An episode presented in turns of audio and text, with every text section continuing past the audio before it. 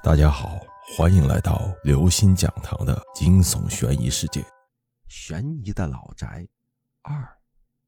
上次说到，李府的宝贝孙子，大半夜的时候睡睡觉，就奇迹般的跑到院子里的假山石洞里。这消息让整个河口镇的人都惊呆了。一个才一岁的孩子是怎么跑到石洞里去的呢？一些人觉得，一定是有人想偷走孩子，没有得逞，把孩子藏到里边去的。另一些人觉得，是李府的老宅闹鬼，孩子被鬼魂附体，神鬼催进去的。更多人相信的是，传说中的老宅闹鬼，原因是李府每天大门紧闭，家丁众多，跑出个 house 都知道公母，怎么可能会有人打他家宝儿的主意呢？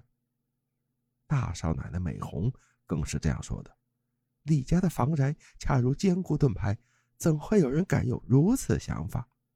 为此，好些天来，大少奶奶美红四处奔走辟谣。她说：“宝儿是睡觉梦游了。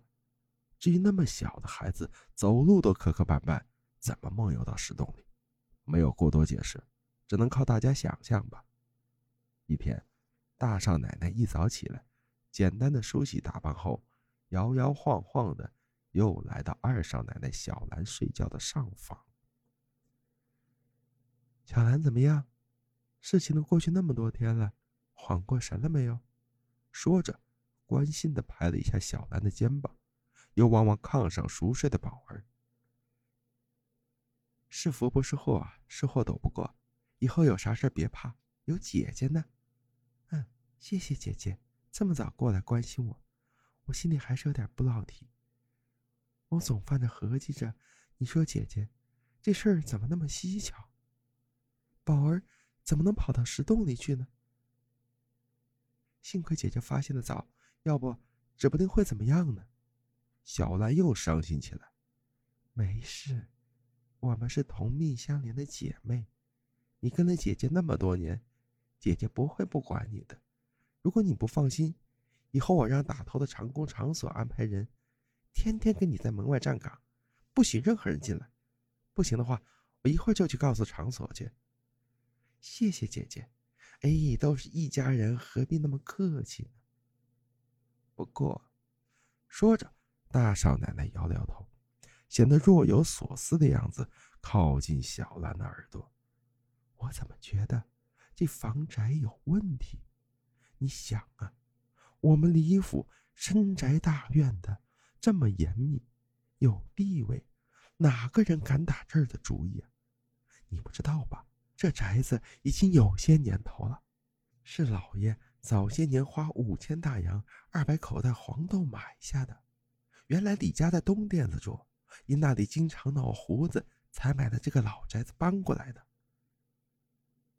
宅子能有啥问题呀？以前大家不都住的好好的吗？以前是住的好好的，一福压百祸，有福的人住着当然没事没福的人住了，就免不了有事儿了。那姐姐的意思是说，我没福？小兰有些沮丧。我是奴婢的命，富贵的身子，以后该怎么办呢？哎，那个打头的长工场所。他老父原来是河口镇的风水先生，死前曾看过这个宅子，说这老宅的房向不对，阴气太重，大门外的一条土路如同一把尖刀插着人的胸口，没福禄的人进来根本压不住。老早前这房宅就闹过鬼，出过事儿的，要不人家能卖吗？小兰急了，他就问道：“那怎么办才好呢？”我陪姐姐也住进府上好些年了，为什么此时会发生这个事？难道真的是婢女带来的厄运？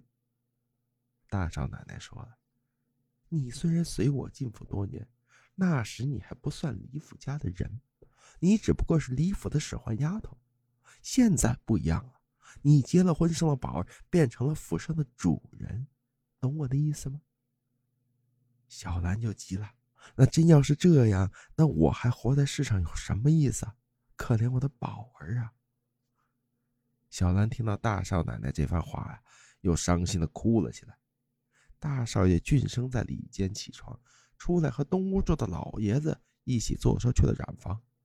大少奶奶美红说去找场所安排上房门口的放哨家丁，也告别了小兰。小兰一筹莫展，这未来的路要怎么走啊？小兰真是愁断了肠子。到了夜里。漆黑的夜，静得出奇。远处荷塘里，偶尔传来的几声蛙鸣，传递着乡土的气息。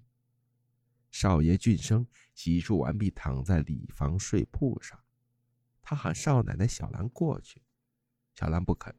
小兰一刻都不想离开宝儿，她不想前几天的事情重演。俊生拗不过，知道小兰的心情还没有恢复，就起身溜过来。小兰，没事，你放心吧。美红已经给这上房的门口安排了护卫家丁，每时每刻保护你和宝儿的安全。小兰在外间搂着宝儿，宝儿正在吃母乳，睡得正香。小兰生怕宝儿会突然离开她，把宝儿紧紧的护在怀里，着急的问少爷：“少爷，您说我们家真的会闹鬼吗？”少爷说：“闹鬼？谁说的？怎么可能呢？”少爷俊生啊，干事没本事，但他对一切有关鬼神的传说，那可是不信的。于是小兰又说：“是大少奶奶美红姐姐说的。她说场所的老妇活着的时候说的。我们李家是闯关东来的，可能不知道场所老妇从前是风水先生。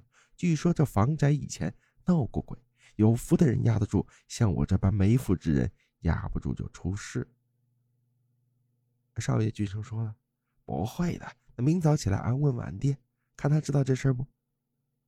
哦，小兰就说了：“哎，那我和你一起去。爹说有就有，爹说没有就没有。如果是因为我没福，李家闹鬼的话，我就离开府上。”哎，少爷俊生不乐意了：“那可不行啊，我不能让你走，爹也不能同意你走啊。你给我们李家生了个大胖小子，我们李家后继有人，你是有功之臣。”少爷俊生对小兰呐，犹如犯了大烟瘾一样，一天不和小兰亲热，就抓心挠肝、闹心呐。他也不管小兰什么心情。小兰奶宝儿睡觉不情愿过里间，他就在外间缠着小兰。发泄完之后，自己便回到里间倒头大睡了。这天下啊，是没有不透风的墙。少爷俊生和二少奶奶小兰的对话。不小心被门外亲自站岗守护院的长工长所听了个真真切切，他纳闷了：自己的老父过去本来是耍杂耍街头卖艺的，到大少奶奶嘴里，怎么变成了风水先生呢？哎，大少奶奶为什么要这么说？长所不得其解。他不管大少奶奶怎么说，场所现在是大少奶奶手下的眼目。他觉得刚才少爷和二少奶奶明早要把这事儿向老爷子汇报的消息，得传递给大少奶奶。大少奶奶美红平时对场所厚爱，场所效忠大少奶奶，言听计从。两个人虽然是主仆关系，彼此却情投意合。场所是一个快言快语、心里有事搁不住的人，他蹑手蹑脚的来到西厢房大少奶奶住的窗下。轻轻的敲了两下窗棂，大少奶奶睡了没？长锁心想啊，他必须把刚才听到的消息马上告诉大少奶奶，也好让大少奶奶心里有个准备。没有应声，长锁以为大少奶奶睡实了，那怎么办呢？那不好太张扬啊。合计来合计去，要不明儿一早上吧，明儿早起再找大少奶奶汇报。这正想转身离开的时候。里面传出了轻微的问话声：“谁呀？是长锁吧？这么晚了，难道有什么重要的事儿吗？”“哎，大少奶奶，快开门吧，我有重要的事向您汇报。”是少爷和二少奶奶的事儿。只听屋里扑通一声，好像是大少奶奶跳下地的声音，然后房门徐徐拉开，大少奶奶美红一把将长锁。各位听众朋友。本期节目到此结束。如果您喜欢，请关注、订阅、点赞、转发四连击，谢谢您的支持。我们下期再见。